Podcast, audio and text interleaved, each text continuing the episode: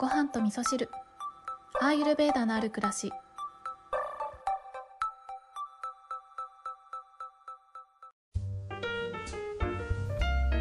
こんにちは土井京子です。今日はお便りをご紹介しながらお話ししたいと思います。ごはみそネームももさん。ももさんいつもありがとうございます。京子さんこんにちは。病気のお話聞かせていただきありがとうございました。病気って自分の体が自分に対して注目してほしいと言っているみたいですね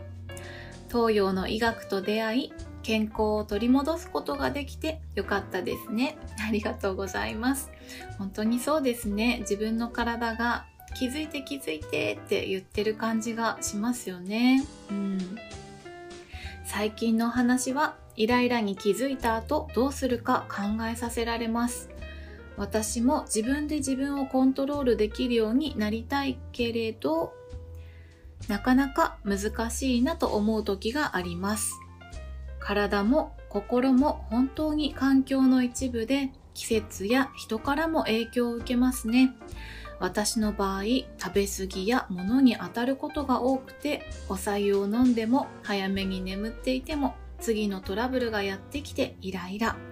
こんな季節だからと寒さや乾燥のせいにしてみるけれど、はあ、なんだか幸せが遠いなと思ってしまいます。笑い。でも食べ過ぎた後は苦しいし、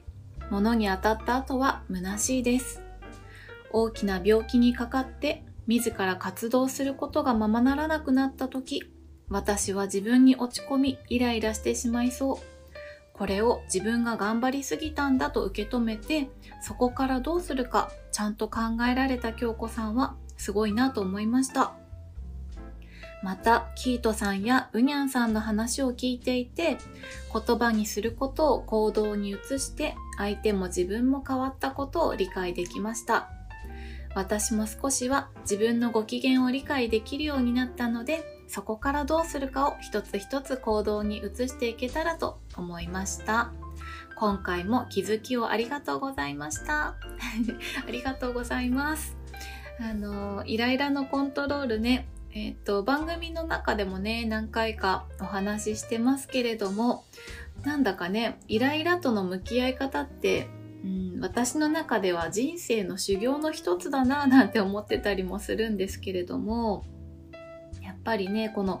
感情って面白いなって思うんですけど、私はこのアーユルベーダとかジョーティッシュとかを勉強するまではなんかこうイライラすることってうん自分に原因があるって思ってなかったんですよね、うん。そんなことに気づかなかったんですよね。でも、あのこうやってね、私が勉強しているベーダの哲学なんかに触れているとですね、まあ仏教の哲学なんかもそうですけれども、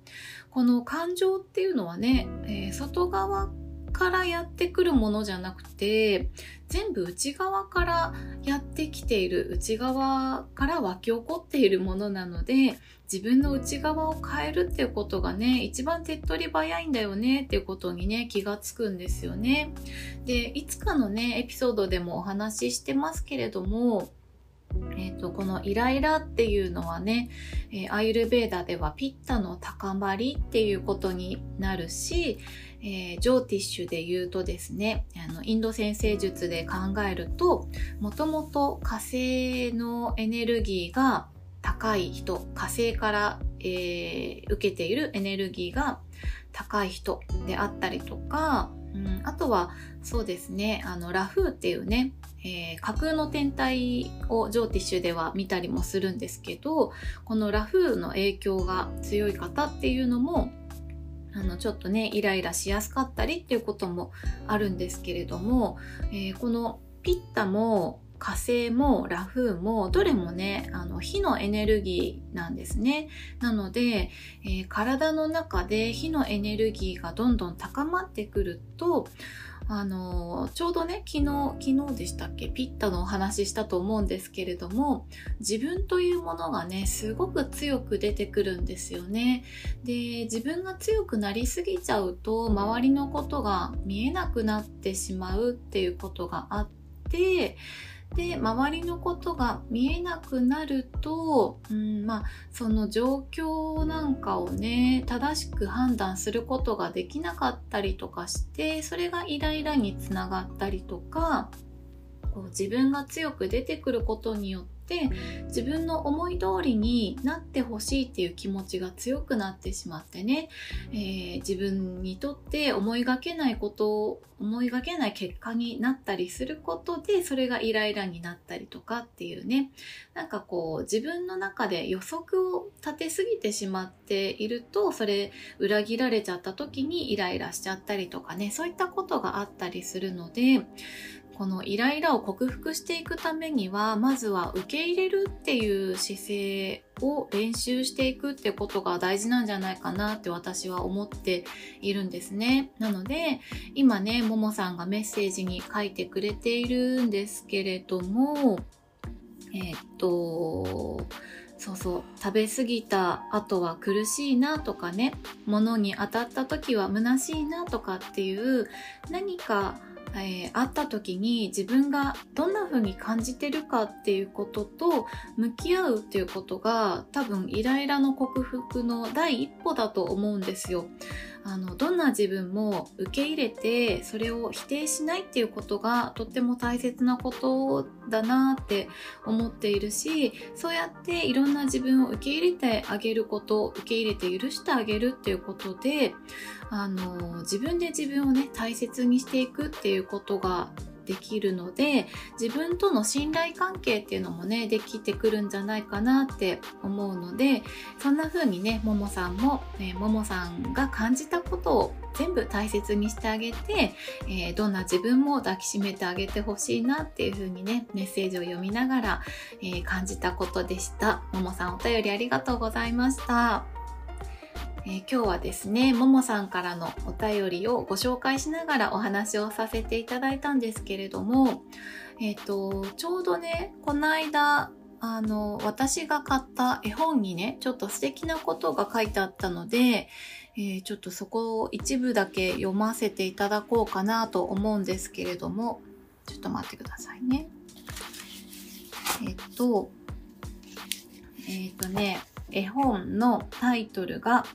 お約束絵本っていうね、えー、初めての世の中ルールブックっていううんとサブタイトルなのかなこれは、えー、タイトル自体はお約束絵本っていう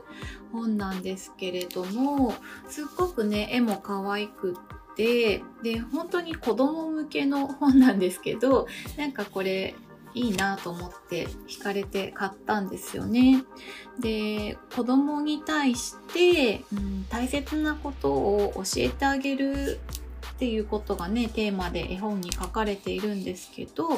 全部で42個のお約束が書いてあるんですけれどもその42個の中の一番最後の項目なんですけれども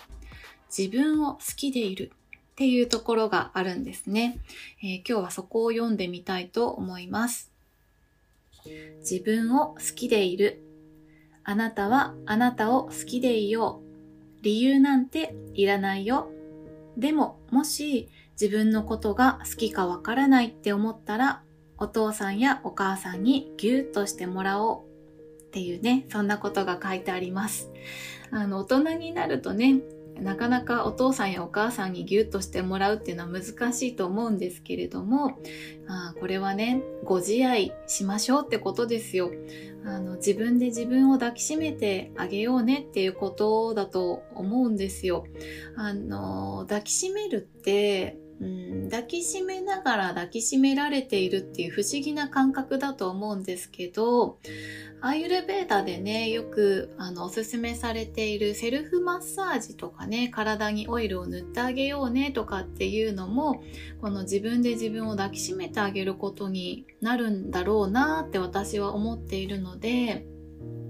ぜひねセルフケアなんかしてあげる時にはこうやってあの自分で自分を好きでいることを意識しながら今日もありがとねっていう風にねセルフケアをしていってあげるとすごくあの安心できると思うんですよね。で今日の本題の中にも中でもねお話ししましたけどそれはもう理由なんていらないんですよね。どんな自分でも全部好きでいてあげるっていうことをあの自分が自分の、えー、一番の理解者でいてあげるっていうことがねとっても大切なことだと思うので今日はね絵本の中から、えー、素敵だなって思ったことも紹介させていただきました。